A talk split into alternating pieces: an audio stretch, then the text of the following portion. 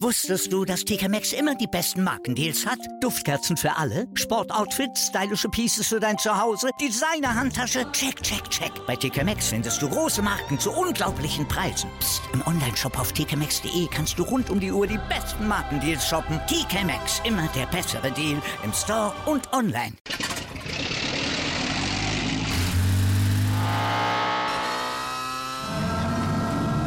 Von 0 auf 100. Aral feiert 100 Jahre mit über 100.000 Gewinnen. Zum Beispiel ein Jahr frei tanken. Jetzt ein Dankeschön, rubbellos zu jedem Einkauf. Alle Infos auf aral.de. Aral, alles super. Die komplette Welt des Sports. Wann und wo du willst. Schräglage. Der Talk zur Motorrad-WM. Mit Andreas Thies und den Experten von motorsporttotal.com auf meinsportpodcast.de. Francesco Bagnaia gewinnt seinen ersten Grand Prix in dieser Saison und für Ducati scheint die Welt wieder ein bisschen farbenfroh auszusehen. Um Platz 3 gibt es einen spektakulären Dreikampf, in dem Aleix Espargaro die Oberhand behält und Fabio Quattararo holt das zweite Treppchen hintereinander und führt in der Gesamtwertung. Und ach ja, Marcel Schrötter holt die dritte starke Platzierung hintereinander raus. Alles das ist zu besprechen und das tun wir hier in dieser neuen Ausgabe von Schräglage auf meinsportpodcast.de, zu der ich euch herzlich begrüßen möchte. Wir machen das in Kooperation mit Motorsport Total und von unserem Partner begrüße ich heute wieder die beiden Redakteure, die so viel Expertise in diesem Podcast einfließen lassen. Auf der einen Seite Juliane Ziegengeist. Hallo Juliane. Hallo. Und auf der anderen Seite Gerald Dierenbeck. Hallo Gerald. Hallo, Servus. Gerald sagt mir, dass das Rennen gestern spannend war.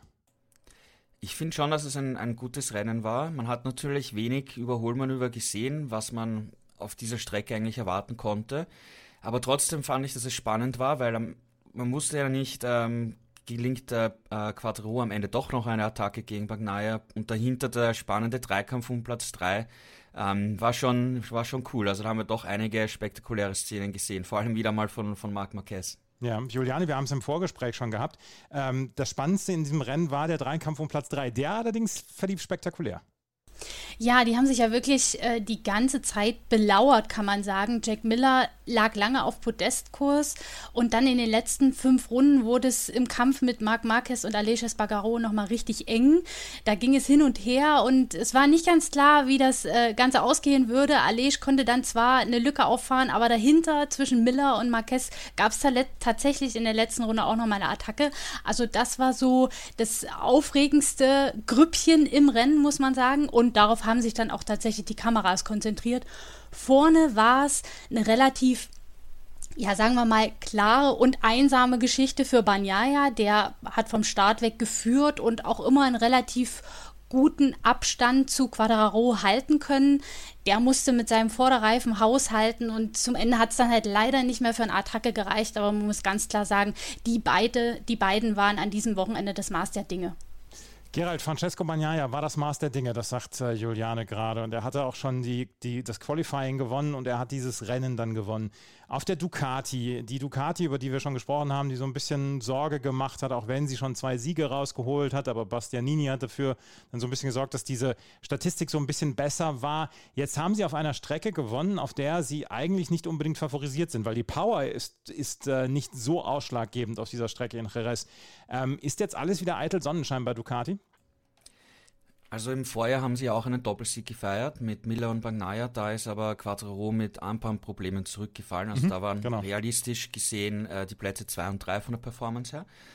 Und äh, diesmal konnte Bagnaia Quattro einfach äh, besiegen und schlagen. Also das ist schon im Vergleich zum Vorjahr schon ein, eine, eine Ansage, muss man sagen.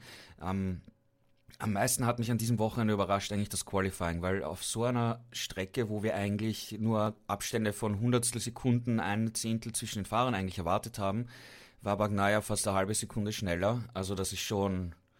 Also wir haben ja das ganze Jahr über schon gesehen, dass Ducati im Qualifying irgendetwas gefunden hat, um den, den Reifen ähm, noch besser nutzen zu können für eine schnelle Runde. Deswegen haben wir ja regelmäßig Ducati-Fahrer ähm, in der ersten Startreihe stehen und meistens mehrere in den ersten beiden Reihen. Aber eben diese Runde, das war schon eine der besten Runden ever in, in Jerez, auch ein neuer Rundenrekord. Und ähm, bisher war es ja auch so, dass, dass äh, immer andere Ducati-Fahrer vorne waren. Im, Im Rennen auch. Und es hat sich nie eine, eine Führungsfigur rauskristallisiert. Darüber haben wir vergangene Woche ähm, ausführlich gesprochen. Es scheint aber jetzt äh, zu sein, dass das Bagnaia sein, seine, sein Gefühl gefunden hat. Ne? Am Anfang der Saison hat er ja Ducati kritisiert, dass er alles Mögliche testen muss und noch für ihn nicht die optimale Abstimmung gefunden hat und, und er muss sich auf sein Fahren konzentrieren und so weiter. Und da scheinen sie vor allem in Portimao schon einen Sprung nach vorne gemacht zu haben. Leider hatte eben Bagnaia den, den Sturz im Qualifying mit der angeschlagenen Schulter und so weiter, hat aber im Rennen trotzdem eine sehr gute Aufholjagd gezeigt, vom letzten Startplatz auf Platz 8 noch vor. Und hier konnte er genau dieses äh, Gefühl bestätigen. Und jetzt haben wir in dem Rennen eigentlich das gesehen, was wir eigentlich den ganzen Winter über erwartet haben, nämlich einen, einen Zweikampf äh, Bagnaia gegen Quadraro, die einfach einen Schritt vor allen anderen sind. Und das war jetzt einmal das erste Rennen, wo wir genau das gesehen haben, was wir erwartet haben. Ne? Und jetzt müssen wir einfach abwarten, ähm, ob sich das auf den nächsten Strecken äh, fortsetzt, dieser Trend. Weil dann hätten wir rein theoretisch wirklich die zwei stärksten Fahrer im Feld, die dann um den WM-Titel kämpfen, auch wenn Bagnaia natürlich äh, Punkterückstand natürlich hat. Ne? Ja, Juliane, Gerald hat es auch gerade erwähnt, Punkterückstand ist da, aber Francesco Bagnaia hat ja gestern durchaus äh, durchblicken lassen, dass er sich auf einen Zweikampf freuen würde, würde es ihn geben gegen Fabio Quattararo. 33 Punkte sind Unterschied jetzt noch in der WM-Wertung, aber die Saison ist ja noch extrem jung. Ja, also wir haben jetzt gerade mal sechs Rennen hinter uns gebracht. Insgesamt werden, ich weiß es gar nicht, 21, 22, ich habe den Überblick verloren, gefahren. Also es ist noch eine Menge Holz ähm, und es liegen noch lange, lange Monate vor uns. Insofern kann alles passieren. Und Banaya hat ja schon in der vergangenen Saison mit seiner wirklich starken zweiten Saisonhälfte gezeigt, dass man ihn auf keinen Fall abschreiben darf. Und er sagt ja selber, also ich, ich gebe erst auf, wenn es rein rechnerisch nicht mehr möglich ist. Und bei so vielen Rennen noch auf der auf der Kette wäre es ja fatal, jetzt die Flinte ins Korn zu werfen. So groß ist der Rückstand noch nicht. Es sind noch so viele Punkte zu holen. Und Banyaya hat jetzt wieder auf die Siegerstraße zurückgefunden. Ähm, ich finde es bemerkenswert, wenn man überlegt, er hatte vor einer Woche in Portimao noch wirklich einen schweren Sturz, hat sich die Schulter geprellt, ähm, musste von ganz hinten starten. Es war ja auch ein kräftezehrendes Rennen dort. Aber er hat eben auch dort schon bewiesen, er hat jetzt was mit dieser neuen Ducati gefunden, das ihm hilft, das ihn wieder so fühlen lässt wie vor einem Jahr. Er hat interessanterweise verraten, dass sie in Portimao das Motorrad so abgestimmt haben wie vor einem Jahr in Portimao. Und das hat ihm das Gefühl wiedergegeben, auf der Bremse zu attackieren, die Kurven so zu fahren, wie er es möchte. Und daran konnte er in Jerez ja, nahtlos anknüpfen, war in den Trainings schon wirklich stark unterwegs, hat dann, wie Gerald schon gesagt hat, diese Fabelrunde gefahren im Qualifying und jede Runde im Rennen geführt. Ähm, Fabio Quattaro, der auch wirklich eine starke Pace hat, eigentlich keine Chance gelassen. Also er war zwar nie mehr weg als eine Sekunde, aber er war auch nie nah genug dran, um eine Attacke zu starten. Also insofern war das schon eine wirklich souveräne Vorstellung von Banyaya und ich bin gespannt, was er jetzt zu leisten imstande ist, wenn der Knoten einmal geplatzt ist. Also wenn er daran anknüpfen kann, sich nicht verletzt, dann könnten wir wirklich ein spannendes Rennen um den Titel sehen gegen Quattararo, gegen vielleicht ja auch ein Aleix Espargaro, der sich langsam als Stammgast auf dem Podest entpuppt. Also das könnte hinten raus noch wirklich spannend werden what a difference a week makes. Letzte Woche haben wir noch darüber gesprochen, dass Francesco Bagnaia sich nicht so, sich so, nicht so richtig wohlfühlt und auf einmal ist jetzt wieder eitel Sonnenschein bei Ducati, jetzt gerade mit Bagnaia. Auch wenn wir davon sprechen müssen, dass nicht alle unbedingt zufrieden waren. Jorge Martin gehört so ein bisschen zur, zum Verlierer des Wochenendes. Darüber habt ihr auch beim motorsporttotal.com gesprochen und geschrieben, dann wer letzte Nacht am schlechtesten geschlafen hat. Ähm, Jack Miller ist noch abgefangen worden, ist Fünfter geworden, hat sich allerdings in einem brillanten Duell da ähm, ja, aufgehalten. Inea Bastianini auf Platz 8, Marco Besecchi auf Platz 9. Gerald, wie ist denn das Gesamtwochenende von Ducati zu bewerten? Ja, also fürs Pramac-Duo halt extrem schlecht, weil Martin als, als großes Talent hat jetzt wieder einmal einen Sturz gehabt. Ich glaube, es sind Vierter in diesem Jahr schon. Zarko hat es auch äh, geschmissen, ist auch ausgeschieden. Also das ist von beiden halt gar nichts gewesen. Und ansonsten wir, wir sehen, glaube ich, langsam den Trend, dass das Werksteam in die Gänge kommt, ähm, auch mit Miller, weil die war jetzt die, die vergangenen drei Rennen auch immer im Spitzenfeld dabei. Ähm, Austin lang angeführt, äh, Portimao war auch ganz okay. Und äh, das heißt, die finden ihren Weg und die Vorjahresmaschinen, sagen wir mal unter Anführungszeichen mit, mit äh, Bastianini, die sind jetzt, die tun sich schon ein bisschen schwerer. Ja? Ich meine, Marco Bezzecchi macht auch mit der Vorjahresmaschine einen großartigen ähm, Eindruck. Ja, also jetzt wieder ein Top-10-Ergebnis für den Rookie. Aber in Bastianini, da hätte man schon, glaube ich, ein bisschen mehr wieder erwarten können. Ähm, er testet jetzt eine neue Verkleidung am, am Testtag am Montag, die ein bisschen kleiner sein soll, die dann mehr in die Richtung von dem geht, was das Werksteam äh, verwendet. Ob jetzt das so einen großen Unterschied macht, ist schwer zu beurteilen. Aber ja, ich, das Werksteam kommt in die Gänge. Und ähm, jetzt müssen wir einfach abwarten, äh, wie die nächsten Rennen äh, laufen. Jetzt, ich meine, Le Mans ist äh, wettertechnisch immer ein Fragezeichen, da haben wir schon oft Regenrennen gesehen und kalte Temperaturen. Quadro natürlich als, als, äh, heim, als heimischer Star ähm, ist dort sicher top motiviert. Ist auch eine Strecke, die ihm entgegenkommen kann. Dann Italien, Mugello, da, da muss eigentlich Bagnaia gewinnen. Ja? Also das ist ganz klar als Italiener mit der Ducati. Barcelona auch immer eine gute Ducati-Strecke gewesen. Also die nächsten drei Rennen, glaube ich, könnten einmal einen, einen Trend zeigen, ob wir wirklich diesen Zweikampf perspektivisch gesehen für die weitere Saison dann sehen werden. Also das wird auf jeden Fall spannend und, und Ducati kommt in die Gänge, ja. Ducati kommt in die Gänge. Das ist vielleicht eine gute Nachricht dann auch, was wir ja für die WM-Wertung dann sehen können. Ähm, Pramac Ducati, du hast es gerade erwähnt, hatte ein wirklich rabenschwarzes Wochenende. Johann Sarko ausgefallen, Jorge Martin auch ausge äh, ausgefallen. Ähm, Juliane, da tut sich einiges dann jetzt schon für 2023 und Jorge Martin muss sich jetzt so langsam mal ranhalten, was die, was seine Aussichten auf ein Werksteam nächstes Jahr angeht. Ja, also er ist ja eigentlich gut in die Saison gekommen, ist im ersten Rennen abgeräumt worden, da konnte er nichts dafür, aber äh, die Rennen danach hat er dann eigentlich in aussichtsreicher Position liegend auch Fehler gemacht, ist gestürzt und hat jetzt mittlerweile den vierten Nuller im sechsten Rennen geschrieben. Also ähm, das Tempo ist oft da, aber er kann es dann nicht ins Ziel bringen und an diesem Wochenende war auch das Tempo nicht da. Ähm, ich weiß nicht, ob es im Rennen womöglich auch an den deutlich höheren Temperaturen lag. Im Vergleich zum Freitag und zum Samstag war es ja schon wärmer und die Moto 2 ist auch dieses Mal vor der MotoGP gefahren. Das hat auch immer einen großen Einfluss auf das Grip-Level. Das haben viele Fahrer erwähnt, dass sie Probleme mit dem überhitzten Vorderreifen haben. Ähm, vielleicht war das auch ein Grund dafür, dass er ja, nicht so gut zurechtkam und dann relativ früh auch gestürzt ist. Aber nichtsdestotrotz, am Ende stehen eben drei Nuller zu Buche und das ist eigentlich zu viel, um ja, sich eben zu empfehlen für einen Ducati-Werksteamsplatz. Äh, ähm, da muss er jetzt schauen. Also wir haben in den letzten Ausgaben ja immer über Jack Miller gesprochen, dass er so der Zitterkandidat auf dem Schleudersitz ist. Der hat sich aber in den letzten drei Rennen jetzt mal abgesehen von der Kollision mit Joan Mir in Portimao gut geschlagen, hatte ein gutes Tempo, konnte ums Podest mitkämpfen. Wenn es für ihn so weitergeht, dann könnte er sich seinen Platz sichern und dann wird Jorge Martin wohl im Kundenteam bleiben müssen, weil ja, am Ende zählen die Ergebnisse und die lassen bei ihm im Moment zu wünschen übrig, muss man ganz klar so sagen. Jack Miller, muss ich ja ehrlich sagen, hat mich gestern auch ein bisschen überrascht, Gerald. Ich habe immer die ganze Zeit bei diesem Dreikampf gedacht, irgendwann macht er Quatsch. Ja, ich habe auch gedacht, irgendwann kommt ein, ein Fehler, aber er hat, er hat am Ende verloren gegen Marquez. Ja. Er hat gesagt, das ist, überholt man über in der letzten Runde da in Kurve 8 in die schnelle Linkskurve rein, hat ihn auch überrascht. Da hat er nicht gedacht, dass er dort attackiert und auch in, in Kurve 5, ja, das Manöver, das ähm, Marquez da vorbereitet hat, war auch ein Überraschungsangriff. Also das war echt von Marquez super gemacht. Und, aber Miller hat keinen kein, kein Fehler gemacht. Er ist gut gefahren. Ja. Und ähm, ich meine, wenn es so weitergehen sollte, rein theoretisch, dass Bagnaia jetzt wirklich die, die Nummer 1 auch wirklich bei Ducati ist, so wie das eigentlich sich auch alle bei Ducati vorgestellt haben im Winter, dass das in dieser Saison so sein wird und er mit Quattro um den WM-Titel kämpft und Jack Miller ist unter Anführungszeichen eine gute Nummer zwei, die auch immer wieder am Protest ist, die eben hier ähm, so jetzt wie gestern kämpft um Platz vier mit Marquez und so, ähm, dann kann ich mir durchaus vorstellen, dass das auch vielleicht auch bleiben kann noch ein Jahr. Jack Miller also mit dem fünften Platz und Ducati insgesamt mit einem Wochenende, was sie wieder froher in die Zukunft schauen lässt, weil Francesco Bagnaia dieses Rennen dominiert hat.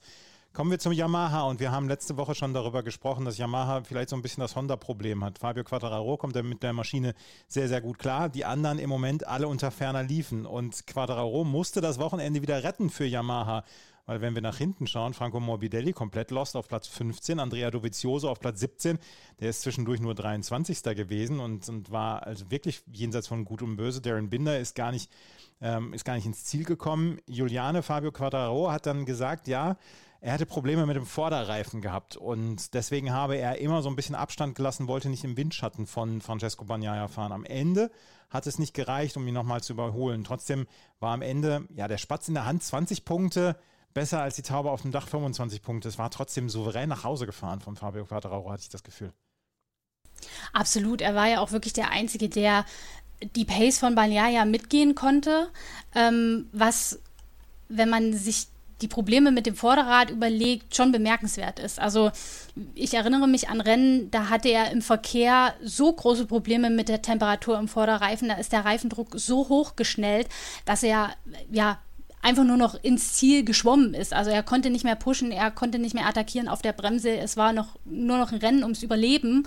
Und diesmal hat er das wirklich gut gemanagt. Er hat mitgedacht, hat eben, wie du sagtest, als er gemerkt hat, okay, de der Vorderreifen funktioniert nicht mehr so gut, ein bisschen Abstand gelassen, um ihn runterzukühlen und äh, konnte so trotzdem das Tempo von Banyaya noch einigermaßen mitgehen, kam ja zum Schluss sogar noch ein bisschen ran, also hat sich noch ein paar Körner aufgespart, um vielleicht doch noch mal eine Attacke reiten zu können. Im Ziel waren es dann nur noch drei Zehntel, die die beiden getrennt haben. Gut, für einen Angriff hat es nicht mehr gereicht, aber er war mit Banyaya wirklich das Maß der Dinge an diesem Wochenende. Die Pace, die die beiden an den Tag gelegt haben, konnte keiner mitgehen. Also Alej Espargaro auf Platz 3 war über 10 Sekunden zurück. Das, das spricht schon eine deutliche Sprache. Und ich denke, er kann verschmerzen, dass er jetzt hier nicht gewonnen hat.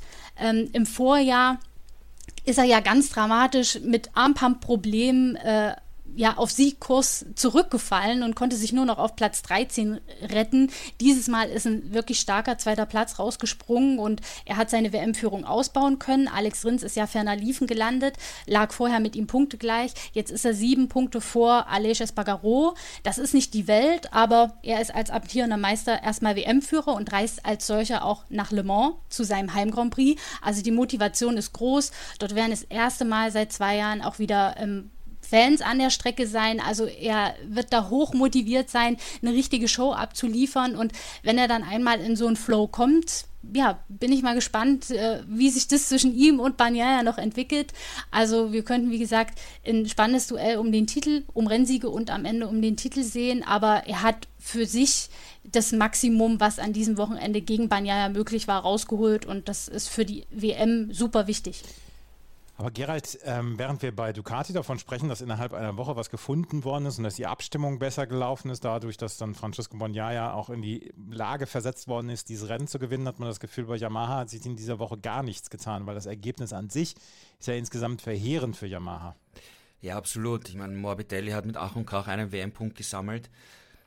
Er hat halt auch gesagt, dass im Verkehr die Temperatur im Vorderreifen halt so hoch ist, dass es ähm, ja, fast unmöglich ist zu fahren und, und du kannst dann auch äh, kaum Überholmanöver setzen. Die, Im Verkehr kann Yamaha dann auch äh, kaum die, die Stärken vom guten Kurvenspeed ausnutzen. Also man sieht nach wie vor, wie wichtig das Qualifying ist, dass Quattro halt immer in den ersten beiden Reiten, Startreihen dabei ist. Das sind eigentlich die, die Chancen, die er hat und für ein gutes Rennen und bei den anderen geht halt geht halt nichts. Ja, das ist sehr bitter. Ja, und äh, das ist nach wie vor die, die Situation so, dass äh, Morbidelli und auch Dovizioso meinen, dass sie eigentlich wissen, was sie machen müssen, aber sie, sie können es halt nicht im natürlichen Fahrstil umsetzen. Dann fehlt dir halt die halbe Sekunde im Qualifying und du bist halt außerhalb der Top 10 und, und hast eigentlich keine Chance mehr. Also es ist sehr, sehr bitter, was die anderen Yamaha-Fahrer da eigentlich für ein, für ein Bild abgeben. Und ähm, ein Gesprächsthema war ja am Wochenende auch, ähm, hat Fabio Quattro jetzt schon einen neuen Vertrag unterschrieben mit Yamaha oder nicht? Er wollte sich nicht dazu äußern, hat dann aber gesagt, er hat noch nichts unterschrieben.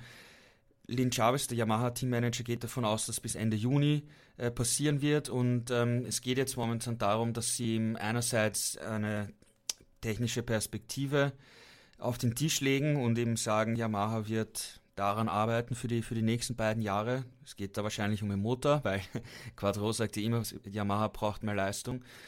Und auf der anderen Seite natürlich das finanzielle ähm, Paket und da ist eigentlich Fabio in einer guten Situation, weil ohne Quattro, das weiß Yamaha auch, wäre das die Desaster-Debakel-Saison der letzten, ich weiß nicht, 20 Jahre mindestens, ja, oder mehr, mhm. weil da geht halt ohne Fabio halt nichts. Da wären sie abgeschlagen in, der, in, der, in allen WM-Wertungen ähm, ganz weit hinten. Ja. Also das wäre für Yamaha ein, ein bitteres Jahr, wenn man ihn wegrechnen würde. Jetzt gibt es heute einen Testtag. Gibt es in irgendeiner Weise was, was äh, Yamaha zuversichtlich stimmen könnte, dass sie aber was finden? Also die, die Motorleistung ist ja, also die Motoren sind eingefroren, da kann man nichts machen, das mhm. ganze mhm. Jahr über. Ähm, die Fahrer haben eigentlich alle durchs Feld eigentlich gemeint, dass sie nicht so genau wissen, was, was wirklich äh, getestet wird. Es werden meistens nur Kleinigkeiten sein äh, von, von Abstimmung oder wie gesagt, ein, zwei Fahrer wollen eine andere Verkleidung testen. Ich habe auch was von einer neuen Hinterradschwinge mal gehört bei Morbidelli, aber ob das jetzt wirklich zum Einsatz kommt, müssen wir, müssen wir abwarten. Das, das Problem bei einem Tester generell ist, es ist jetzt vom Rennsonntag so viel Grip auf der Strecke, dann fahren jetzt die Fahrer auch noch mal den ganzen Tag. Das heißt, die Aussagekraft ist sehr bedingt. Ja? Und äh, Polo Espargaro hat zum Beispiel im Scherz gemeint, ihr werdet sehen, ich werde mit Abstand der Schnellste sein, weil die Strecke so viel Grip hat und ich damit keine Probleme habe. Aber das ist kein realistisches Szenario. Ja? Also ähm, ja, müssen wir abwarten, aber so ein, so ein Testtag nach dem Mon am Montag nach dem Rennen ist schwierig, wirklich gute Erkenntnisse rauszulesen. Yamaha also wirklich komplett unter ferner liefen, wenn Fabio Quattararo nicht wäre, der hier auf Platz 2 gefahren ist, ohne wirklich eine große Chance auf Platz 1. Am Ende hat er es versucht, aber hat Branyaya nicht mehr einholen und überholen können. Wenn wir uns gleich wieder hören, dann werden wir über einen faszinierenden Dreikampf sprechen, den am Ende Aleix Espargaro auf der Aprilia gewonnen hat. Das gleich alles hier bei Schräglage auf meinsportpodcast.de.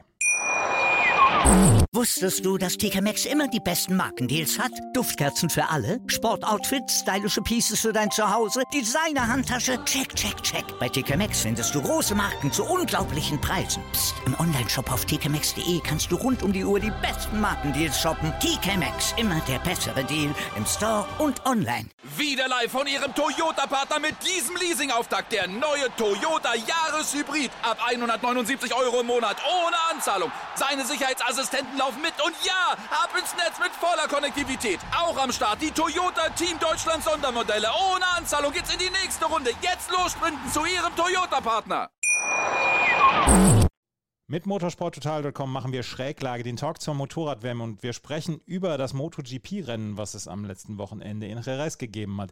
Und Juliane, wir müssen, wir haben vorhin schon drüber gesprochen, wir müssen über Aleix Espargaro sprechen und wir sprechen das, über den sprechen wir eigentlich ernsthaft sehr, sehr gerne. Der ist inzwischen Zweiter in der Gesamtwertung und ist nur sieben Punkte hinter Fabio Quadraro und spult einfach eine saubere, eine super saubere Saison ab und hat jetzt das zweite Treppchen hintereinander geholt, das dritte Treppchen in vier Rennen und äh, hat hier einen faszinierenden Dreikampf gegen Marc Marquez und Jack Miller gewonnen. Das ist also das neue Level von Aprilia. Ja, schon. Also äh, ich, ich glaube, er hat sich selber ein bisschen darüber geärgert, dass es erst zu spät geklappt hat, an Miller und an Marquez vorbeizugehen. Ähm, er hatte wieder nicht so den allerbesten Start aus der ersten Reihe, der Aleix. Das ist so das Grundproblem. Ähm, verbüßt da so ein paar Positionen ein und hängt dann eben hinter Fahrern, an denen er nicht vorbeikommt. Das war jetzt eben der Fall. Er war auf Platz 5, ist lange wirklich nah hinter Miller und Marquez gefahren. Und als dann Marquez Miller attackiert hat, hat sich auch Aleix ein Herz gefasst und hatte das Glück, sagen wir mal, dass Marquez einen Fehler gemacht hat, fast gestürzt wäre. Und so konnte er beide in einem Rutsch überholen. Und dann hat er gezeigt, er hat eigentlich die Pace, um schneller zu fahren als beide, denn er konnte innerhalb von wenigen Runden eine Lücke auffahren und war dann für beide nicht mehr einholbar. Also ich sag mal, mit einem besseren Start hätte er gleich aus der ersten Reihe Platz 3 halten können, wäre wahrscheinlich auch der Rückstand auf die ersten beiden nicht so groß gewesen, denn die Pace war auf jeden Fall da. Vielleicht nicht so wie bei äh, Banyaya und bei Quattaro, aber ich denke, er wäre nicht 10 Sekunden zurückgelegen, hätte er nicht so lange hinter Miller und Marquez festgehängt. Aber es zeigt, die Aprilia ist absolut im Spitzenfeld angekommen. Das, das sagen wir ja schon seit den letzten Ausgaben immer wieder. Und Aleix das zeigt ja auch der Blick auf die WM-Tabelle, ist einer der konstantesten. Er äh, konnte in jedem Rennen punkten, drei Podeste in sechs Rennen. Äh, nach dem Sieg in Argentinien und dem dritten Platz in Portimao jetzt wieder ein dritter Platz. Damit ist Aprilia natürlich jetzt auch die Zugeständnisse los. Also äh, sie haben jetzt so viele Concession Points gesammelt, dass sie die für 2023 verlieren. Sprich äh, weniger Motoren, also nur noch sieben pro Fahrer statt neun und sie dürfen dann auch den Motor während der Saison nicht mehr entwickeln. Ähm, was sofort greift, ist, ähm, dass das Testrecht für Stammfahrer außerhalb der offiziellen Testfahrten entfällt. Also Alej hat selber gesagt, ich hätte nach Le Mans eigentlich in Mugello testen sollen. Das fällt jetzt weg, weil das sofort greift. Ähm, aber er ist darüber gar nicht traurig. Er sagt, den schwierigsten Teil haben wir schon hinter uns gebracht. Wir sind jetzt auf dem Niveau angekommen, auf dem wir sein wollen.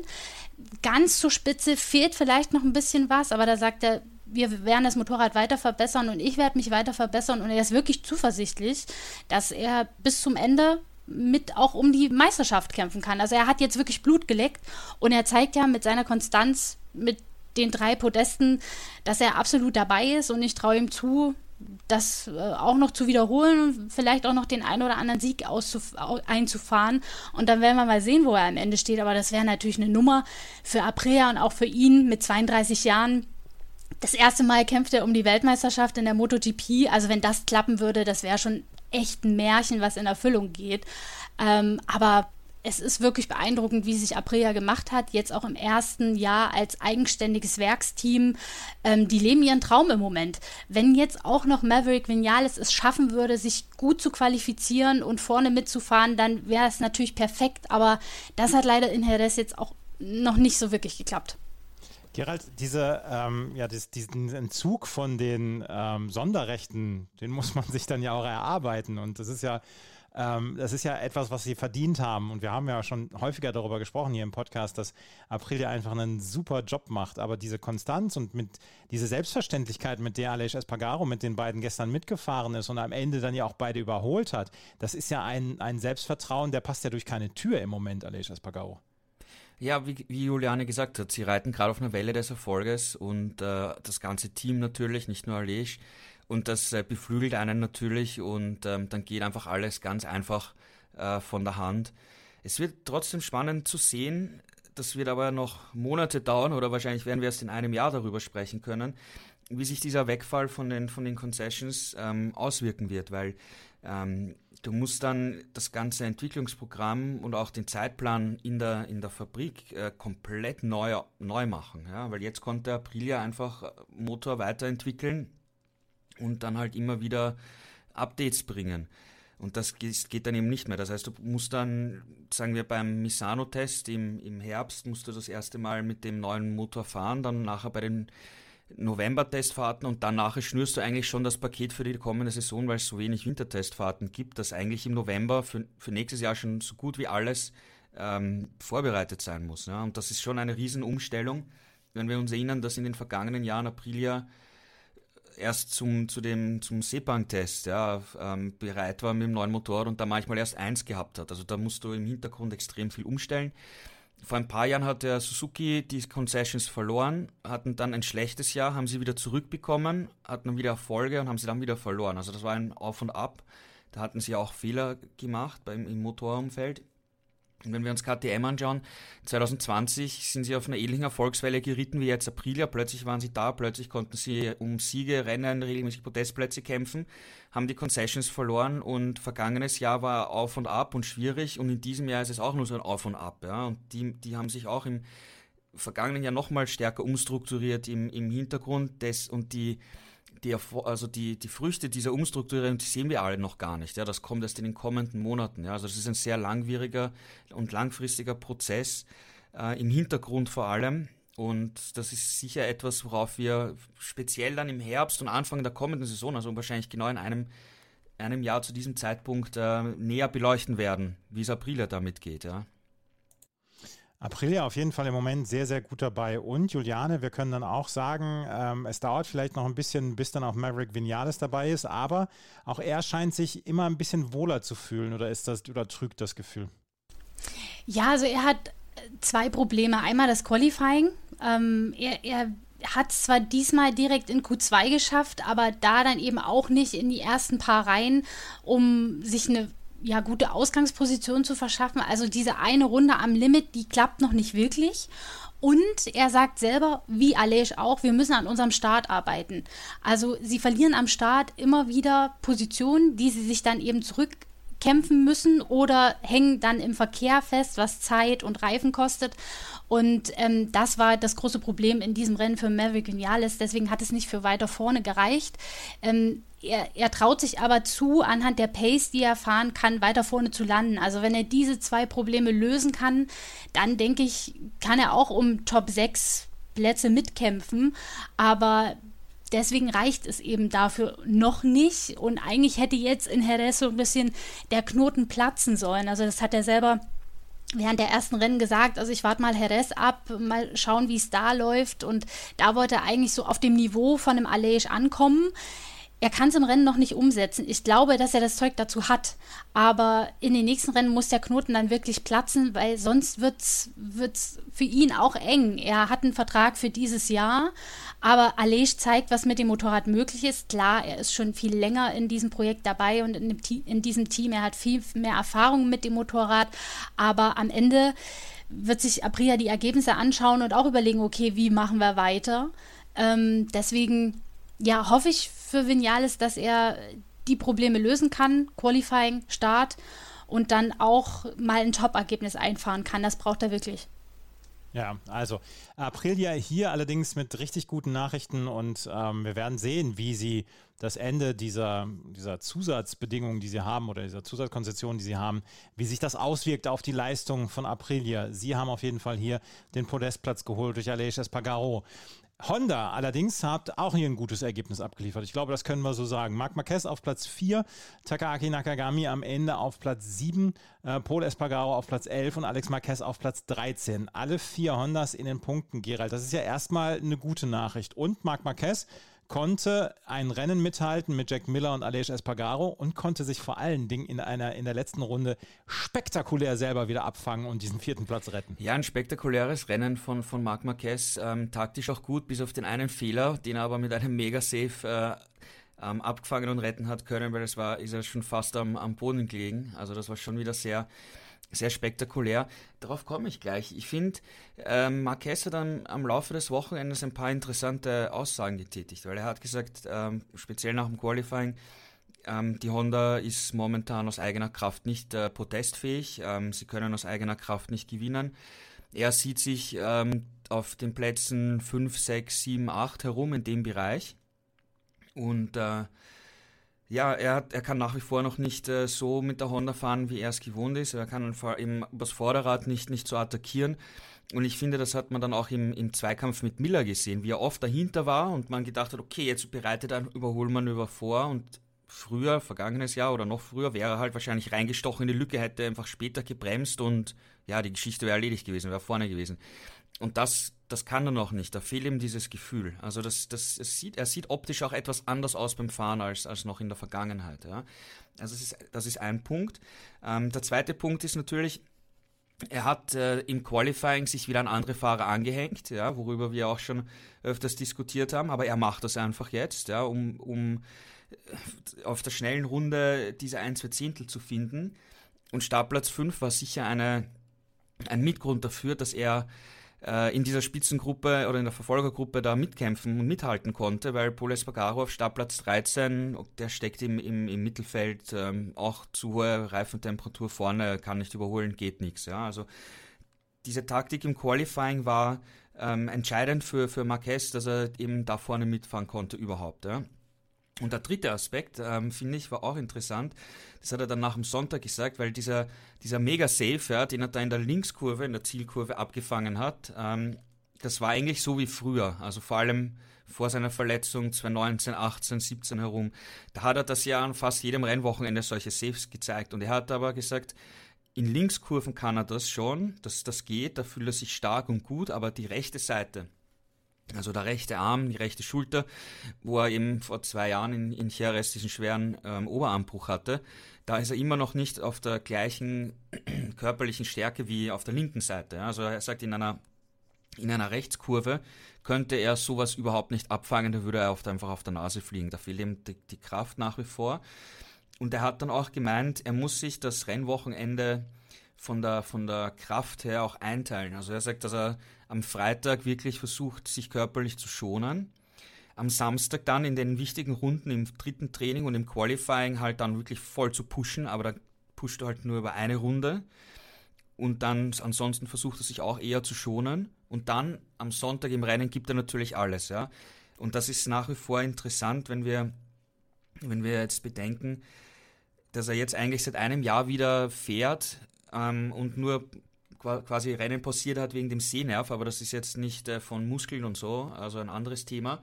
Und dass er nach wie vor, nach, nach jetzt zwei Jahren, wo die Verletzung passiert ist, und seit einem Jahr, wo er jetzt wirklich wieder regelmäßig ähm, Rennen fährt, immer noch körperliche Einschränkungen hat. Also das fand ich auch eine sehr bemerkenswerte Aussage von ihm. Aber wie gesagt, mit seiner Taktik, mit seinem Talent ähm, einen vierten Platz erobert, ähm, war ein starkes Rennen, finde ich, von ihm. Aber Juliane, ähm, nach über einem Jahr dann noch immer diese Probleme zu haben, dann auch mit dem, mit dem Arm und dass er gesagt hast, in einer anderen Kurve wäre, hätte das nicht geklappt. Die Frage muss man ja schon stellen, werden wir den ganz alten Marc Marquez noch irgendwann mal wiedersehen? Das ist eine gute Frage. Ich glaube, wir machen uns alle gar keine Vorstellung davon, wie schlimm die Verletzung wirklich war mit dem Oberarm. Er ist ja da, wenn ich mich richtig entsinne, dreimal operiert worden, weil es ja dann auch Komplikationen gab. Es hat sich wieder entzündet, der Nerv war angegriffen.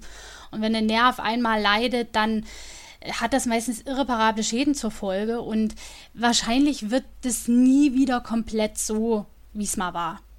Ähm, aber Marc Marquez, und das zeigt er ja auch, indem er mit der neuen Honda, obwohl er ja auch in dieser Saison schon Rennen verpasst hat, der Beste ist im Moment. Das zeigt auch ein Blick auf die WM-Tabelle, das zeigt ein Blick auf die Rennergebnisse. Ähm, er beweist, dass er das umfahren kann, beziehungsweise sich in seinem Fahrstil anpassen kann, auch wenn er sagt, man kann seinen Fahrstil nicht komplett ändern, man hat seine Schwächen, man hat seine Stärken. In den Bereichen kann man feinjustieren, aber er ist in der Lage, sich umzustellen und damit noch das Beste rauszuholen. Ob es gerade mit diesem neuen Motorrad in dieser Saison reichen wird, ähm, ums Podest zu kämpfen und auch um Siege, das es sieht im Moment nicht danach aus, aber äh, Honda und er sind in der Lage, sich aus diesem, ja, ich sag mal, Tal herauszukämpfen.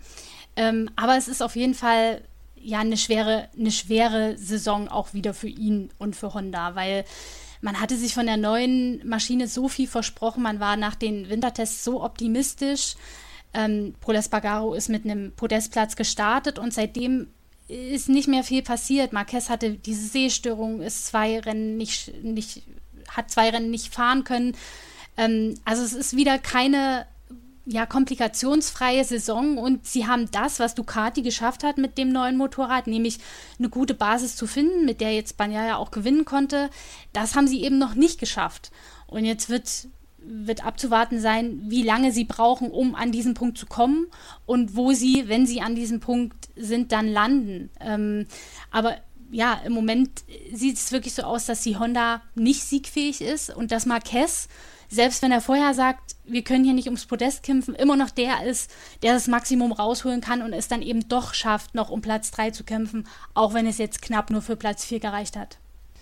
Äh, Marc Marquez also auf Platz 4 und ähm, Honda insgesamt vielleicht dann noch nicht siegfähig in dieser Saison und dann müssen wir dann mal beobachten, wie das in den nächsten Rennen dann aussieht. Ähm, über Jack Miller und Marc Marquez und Aleix Espargaro haben wir jetzt gesprochen. Einer der Verlierer dieses Wochenendes, das dürfte die Suzuki sein. Und da haben wir in den letzten Wochen eigentlich darüber gesprochen, ja, das, das fühlt sich so ein bisschen an, wie in der Saison, als Juan Mir Weltmeister geworden ist. Ähm, das Rennen, Gerald, fühlte sich nicht so an, wie im Jahr, als Mir Weltmeister geworden ist, weil er ist selbst nur Sechster geworden. Ähm, sein, sein Teamkollege Alex Rins ist, naja, nicht ausgefallen, aber mit 39 Sekunden auf Platz 19 am Ende eingefahren. Gerald, das war ein verkorkstes Wochenende. Lag es wieder am Qualifying? Ähm, ja, Rins ist da einmal von der Strecke abgekommen und durchs Kiesbett gefahren, deswegen ist er so weit nach hinten gefallen, aber er war ohnehin weit hinten. Ähm, ich finde, dass Suzuki eigentlich die größte negative Überraschung war an diesem Wochenende, weil ich hätte eigentlich damit gerechnet, dass äh, beide Fahrer auf dieser Strecke, also, also Jerez, eng, winkelig, viele Kurven, ähm, das passt eigentlich zur, zur GSX-R, ja, dass die da vorne im Spitzenfeld äh, mitkämpfen werden, vielleicht sogar mit beiden Fahrern auf dem Podest stehen. Ja. Also da habe ich schon große Erwartungen gehabt und davon ist eigentlich gar nichts, gar nichts gekommen. Und ich glaube, das kam auch äh, für, für Suzuki ein bisschen überraschend, dass sie sich da so, so schwer getan haben. Ähm, Rins hat, äh, mir hat wieder gemeint, dass äh, auch das Gefühl von Vorderreifen äh, schwierig war, aber es lag, lag eben auch daran, dass es sehr sehr heiß war insgesamt, vor allem am Renntag. Und er meinte, das könnte eine, eine, eine Schwäche oder ein Problem von, von Suzuki sein, dass wenn es wirklich heiß ist, ein heißer Renntag ist, der Asphalt fast 50 Grad Asphalttemperatur hat und so, dass sie da einfach äh, Probleme haben. Und daran müssen sie abwarten, weil es steht natürlich ein, ein warmer Sommer bevor und, und äh, wir werden sehr viele Hitzerennen haben, werden in den kommenden drei, vier Monaten. Also das ist ein, ein Aha-Moment, glaube ich, gewesen bei Suzuki, aber eben auch, auch bei mir, weil ich habe ihnen ehrlich gesagt hier viel, viel mehr zugetraut.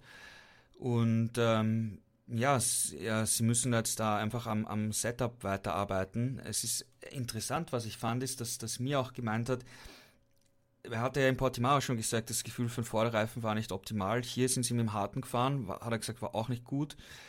Ähm, eigentlich ist dieser weichen äh, Reifen zu weich. Also diese, die, die Motorradentwicklung geht auch generell in die, in die Richtung mit, mit den ganzen Ride-Height-Devices und Aerodynamik und so. Die Bremsdrücke und die Kräfte werden immer stärker auf die auf dem Vorderreifen wirken, insgesamt gesehen.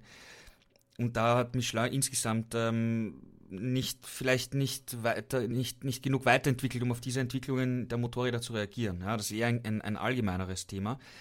Aber mir meint er, das ist eine, eine Sache, auf die sie sich eben konzentrieren müssen, plus eben die Hitze und ist, ist eine Sache von, von Setup, ja. Ähm, da müssen wir auch jetzt abwarten, wie die nächsten heißen Rennen laufen, ob das wirklich eine, eine wirkliche Schwäche ist ja, von Suzuki oder ob sie das beheben können. Ähm, ja, ein, ein schwieriges Wochenende. Mir hat zumindest seine, seinen sechsten Platz wieder mitgenommen. Also er war zumindest in dem Bereich Top 6 wieder dabei. Aber ja, für Rins ein, ein Wochenende zum Vergessen. Vor allem für beide ist es ja das Heimrennen noch dazu. Also ähm, ja, war schwierig, aber sie haben da, glaube ich, einige äh, Punkte im Aufgabenheft, denen sie sich widmen müssen. Juan Mir im Moment auf Platz 6 in der Fahrerwertung mit 56 Punkten, punktgleich mit Francesco Bagnaia, Alex Rins noch davor, 69 Rennen, 69 Punkte. Und insgesamt kann man ja auch mal ein schlechtes Rennen verzeihen. Mal gucken, wie es dann in zwei Wochen dann in Le Mans aussehen wird für die Suzuki. Und Juliane, abschließend dann zur MotoGP können wir noch sagen, die KTM auch so ein bisschen unter ferner liefen. Brad Binder auf der 10, Miguel Oliveira auf der 12, dann äh, Remy Gardner auf der 20. Das war insgesamt eher wenig. Ja, also unter ferner Liefen trifft es ganz gut. Ich glaube auch, dass ich während des Rennens kein einziges Mal eine KTM im Fernsehbild gesehen habe. Also von denen hat man nicht viel mitbekommen. Brad Binder, okay, hat es noch als Zehnter in die Top Ten geschafft. Oliveira hat auch ein paar Plätze gut machen können, nachdem ja das Qualifying für ihn total verkorkst verlief. Er hatte da erst an der einen Maschine Probleme mit dem Right-Height-Device, die zweite Maschine war dann komplett anders abgestimmt und dann ist er nicht auf, über Startplatz 21 hinausgekommen. Ähm, Im Rennen ist er noch auf, Start, äh, auf Platz 12 vorgefahren, also konnte schon einige Positionen gut machen, aber interessanterweise haben beide, sowohl Binder als auch Oliveira, über das gleiche Problem geklagt, nämlich Vibration am Hinterrad. Und da kann man dann eben ne, nicht so in die Kurven bremsen, wie man es gewöhnt ist und äh, ja, fährt eigentlich ja gehandicapt. Insofern haben beide noch so ein bisschen Schadensbegrenzung betrieben, aber das ist natürlich nicht das Niveau, auf dem KTM fahren will. Remy Gardner als Rookie 20. steht ja noch so ein bisschen unter Welpenschutz. Raúl Fernandes, sein Teamkollege, konnte gar nicht starten. Der ähm, war ja in Portimao auch böse gestürzt, hatte sich eine Hand verletzt und für dieses Rennwochenende keine Startfreigabe bekommen.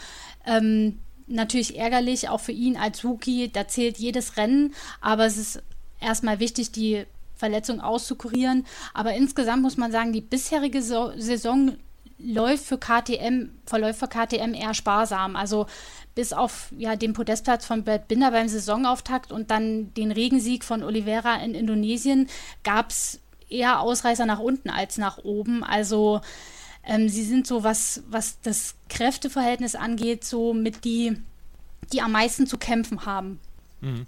Also die KTM äh, auch eher zu kämpfen. Und ähm, Gerald, abschließend zur, ähm, zur MotoGP können wir noch sagen, Stefan Bradl war mit einer Wildcard angetreten. Für den ist das Rennen nicht so ganz optimal gelaufen. Nein, das Rennen ist für ihn ganz und gar nicht gut gelaufen. Ähm, er ist zuerst gleich am Ende der ersten Runde in der Zielkurve gestürzt, dort wo auch ein paar Meter vor ihm Jorge Martin abgeflogen ist. Und später hatte er dann noch einen zweiten Sturz und das war's dann. Also sehr suboptimal, vor allem in seiner, in seiner Rolle als Testfahrer geht es in erster Linie darum, ein Entwicklungsprogramm weiterzutreiben, Daten zu sammeln. Und da geht es im Rennen nicht jetzt um das Rennergebnis, das ist vollkommen egal, ob er jetzt Punkte sammelt, was natürlich schön ist, oder ob er 20. wird, sondern es geht einfach darum, das Rennen durchzustehen, Daten zu sammeln und, und das hat er nicht geschafft. Ist natürlich super optimal. Ähm, er hat natürlich davor in den Trainings genug Runden drehen können.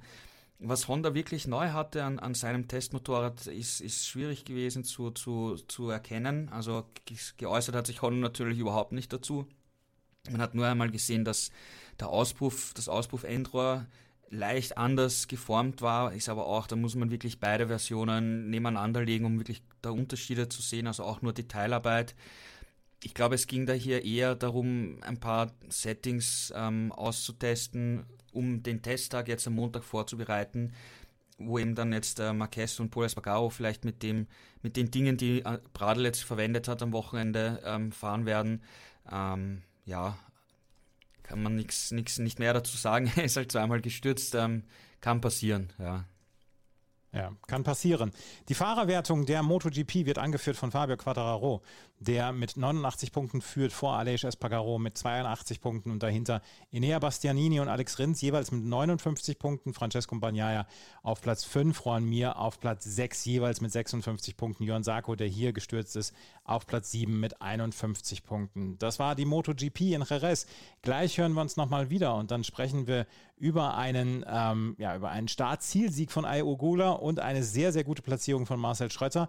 Und in der Moto 3 gab es auch ein Rennen und das hat Isan Guevara gewonnen. Darüber sprechen wir gleich hier bei Schräglage auf meinsportpodcast.de. Wieder live von Ihrem Toyota-Partner mit diesem Leasing-Auftakt. Der neue Toyota Jahreshybrid. Ab 179 Euro im Monat. Ohne Anzahlung. Seine Sicherheitsassistenten laufen mit. Und ja, ab ins Netz mit voller Konnektivität. Auch am Start die Toyota Team Deutschland Sondermodelle. Ohne Anzahlung geht's in die nächste Runde. Jetzt los zu Ihrem Toyota-Partner. Die Moto 2 ist am Wochenende gefahren und ein Fahrer, der jetzt schon sein drittes Podium hier feiern konnte, ist Ayo Gula. Und hätte er im letzten Rennen nicht den Ausfall gehabt, in diesem Chaosrennen der Moto 2, dann wäre er vielleicht noch näher dran an Celestino Vietti in der Gesamtwertung. Juliane, das war ein sehr souveränes Wochenende des Japaners. Absolut. Also er hatte ein ähnlich perfektes Wochenende wie Banyaya in der MotoGP auf Pol gefahren, jede Runde im Rennen geführt und ja dann auch logischerweise den Sieg eingeheimst. Sein erster Sieg ähm, und sehr verdient. Also er war wirklich, ja, hier in dieser Klasse an diesem Wochenende das Maß der Dinge und ähm, hat Aaron Kane und auch den restlichen Verfolgern keine Chance gelassen, da irgendwie ranzukommen. Ich glaube, im Ziel hat er über drei Sekunden Vorsprung gehabt. Also das war schon wirklich eine dominante und sehr souveräne Vorstellung. Und äh, du sagst es, er ist ein Stammgast auf dem Podest. Er wäre ja auch in Portima, äh, Portimao unter normalen Umständen auf dem Podest gestanden, hätte es diesen Massencrash nicht gegeben, konnte ja mhm. den Restart nicht, äh, nicht absolvieren und ähm, hat deswegen einen Nuller geschrieben. Aber ich denke, mit einem Podestplatz dort wäre jetzt nochmal deutlich näher an Vietti dran, der in Jerez so seine Probleme hatte. Also im Kampf ums Podest hat er keine Rolle gespielt, hat von ein paar Ausfällen vor ihm profitiert. Dann am Ende mit Marcel Schrötter um Platz 5 gekämpft und verloren. Also, ähm, ja, das, das muss man auch mal lobend erwähnen im Hinblick ja. auf Schrötter. Also für Vietti immer noch Schadensbegrenzung mit Platz 6, aber Ai Ogura kommt näher. Also es sind nur noch 19 Punkte und der Japaner ist jetzt im Flow. Also ähm, er ja, bringt sich da als Herausforderer in Stellung und es wäre natürlich auch mit Blick auf die MotoGP interessant, weil sich da jetzt schon seit mehreren Rennwochenenden einige Aufstiegsgerüchte um ihn ranken. Ähm, er fährt ja im Honda Team Asia und ist ein Japaner, also ein gern gesehener Fahrer bei dem japanischen Hersteller Honda. Und da Nakaki, Takaki Nakagami in der MotoGP so ein bisschen auf dem Schleudersitz sitzt, ist Ogura schon immer mal wieder mit dem LCR-Stammplatz in Verbindung gebracht worden. Also wenn er so weiterfahren sollte und sich als äh, Aspirant auf den Titel herauskristallisiert, dann könnte das ähm, ja ein ernsthafter Kandidat für einen Aufstieg werden. Mhm. Celestino Vietti, du hast es gesagt, nur auf Platz 6, Ayogula, jetzt also mit 19 Punkten Rückstand. Auf Platz 2 ist Aaron Canet gekommen, auf Platz 3 Toni Abolino. Gerald Aaron Canet ähm, hat sich hinterher nicht ganz so zufrieden geäußert, obwohl er Zweiter geworden ist, ähm, aber gegen äh, Ayogula schien er keine Chance zu haben gestern.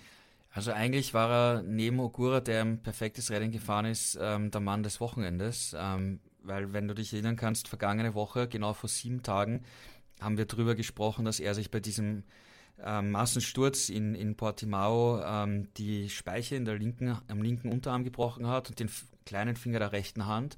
Und ich habe gesagt, vor genau sieben Tagen, also der wird in TRS nicht fahren können. Also ich war mir da sicher, dass, wie, wie willst du mit so einer Verletzung äh, nur ein, wenige Tage danach äh, ein Rennwochenende bestreiten.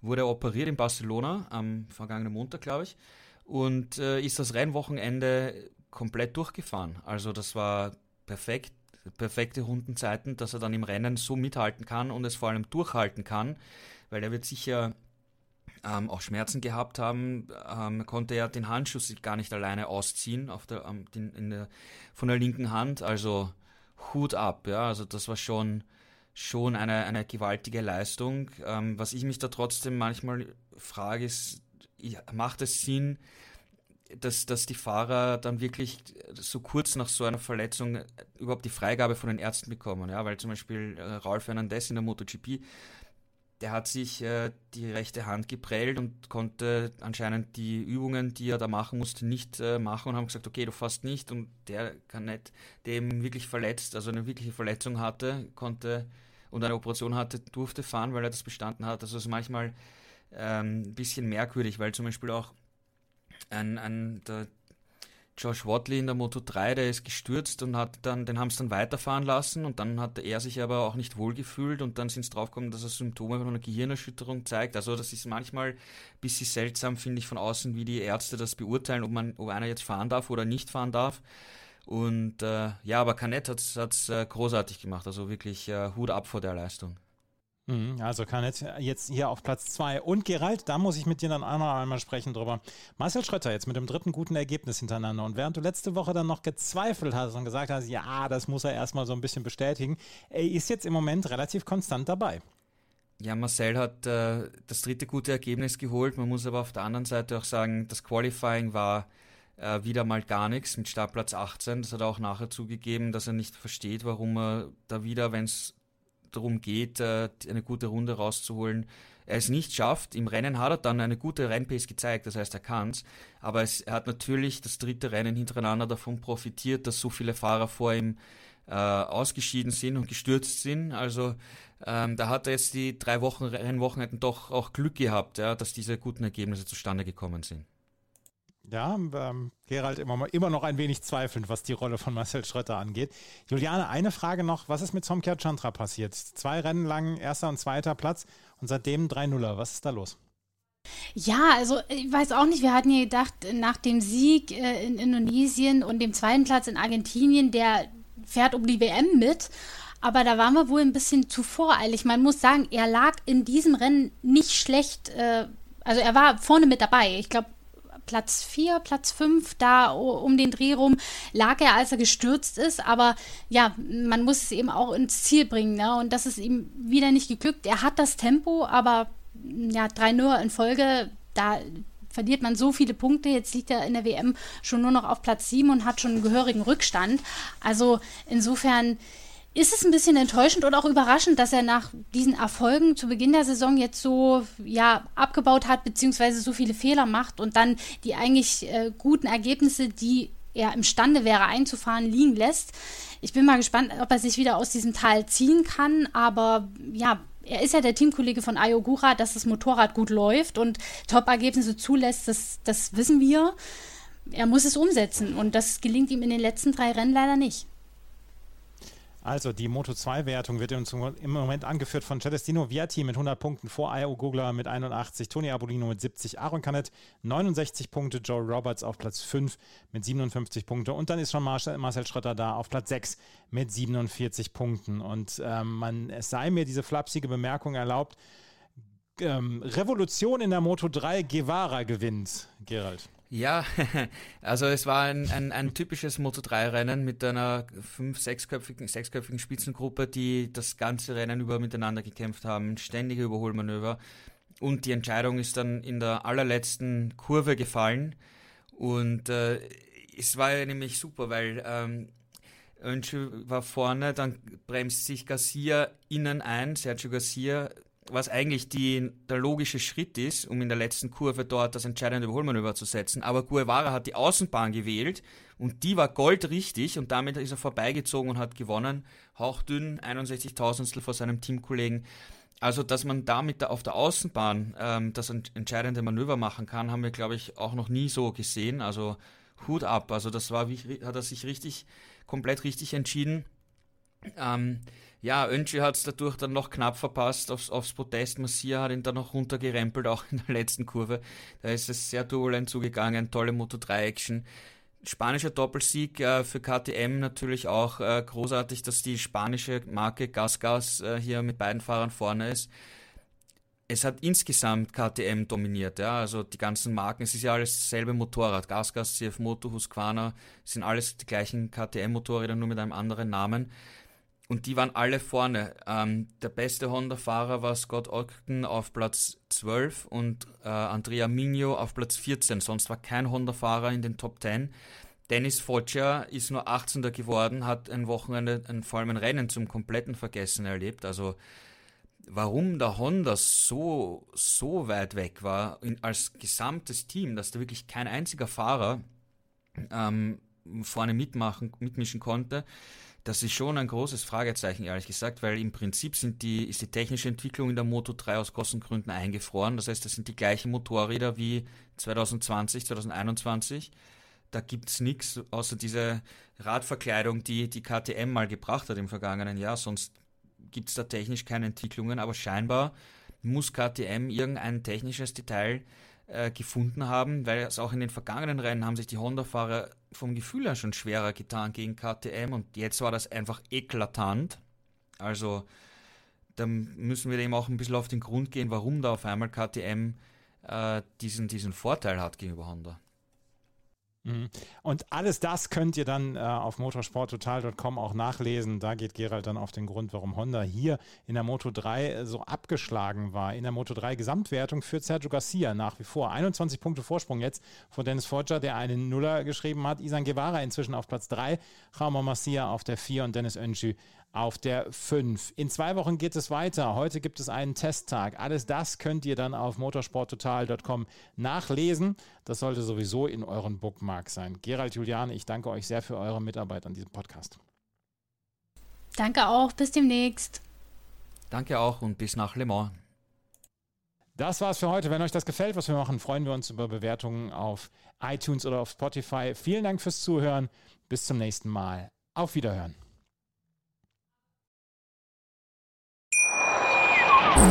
Wieder live von Ihrem Toyota-Partner mit diesem Leasing-Auftakt. Der neue Toyota Jahreshybrid. Ab 179 Euro im Monat. Ohne Anzahlung. Seine Sicherheitsassistenten laufen mit. Und ja, ab ins Netz mit voller Konnektivität. Auch am Start die Toyota Team Deutschland Sondermodelle. Ohne Anzahlung geht's in die nächste Runde. Jetzt los zu Ihrem Toyota-Partner.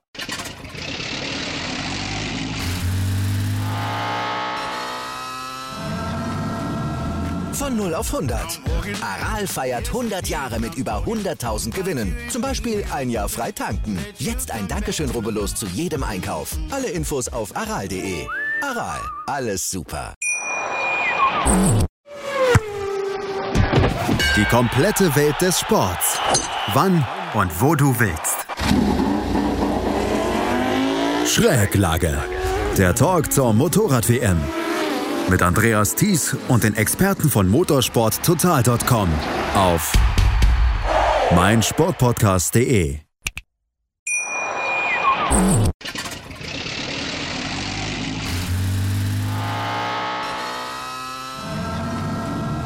Von 0 auf 100. Aral feiert 100 Jahre mit über 100.000 Gewinnen. Zum Beispiel ein Jahr frei tanken. Jetzt ein Dankeschön, rubbellos zu jedem Einkauf. Alle Infos auf aral.de.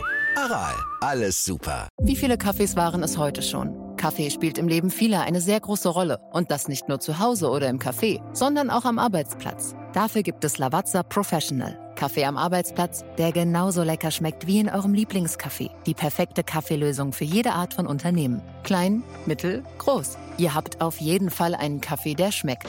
Die richtige Motivation für eure Arbeitstage. Alle Infos zu Lavazza Professional findet ihr auf lavazzapro.de mit allen Kaffeelösungen für euer Büro. Ich habe mich natürlich schockverliebt, weil die war wirklich ganz, ganz klein. So begann die Mensch-Hund-Beziehung zwischen Christina und Tierschutzhund Frieda. Und wie es danach, nach dem ersten Moment der Verliebtheit, so weiterging und welche Klippen es danach zu umschiffen galt, das hört ihr in der neuen Ausgabe von Iswas Dog, dem Podcast für harmonische Mensch-Hund-Beziehungen. Iswas Dog? Mit Malte Asmus. Überall, wo es Podcasts gibt.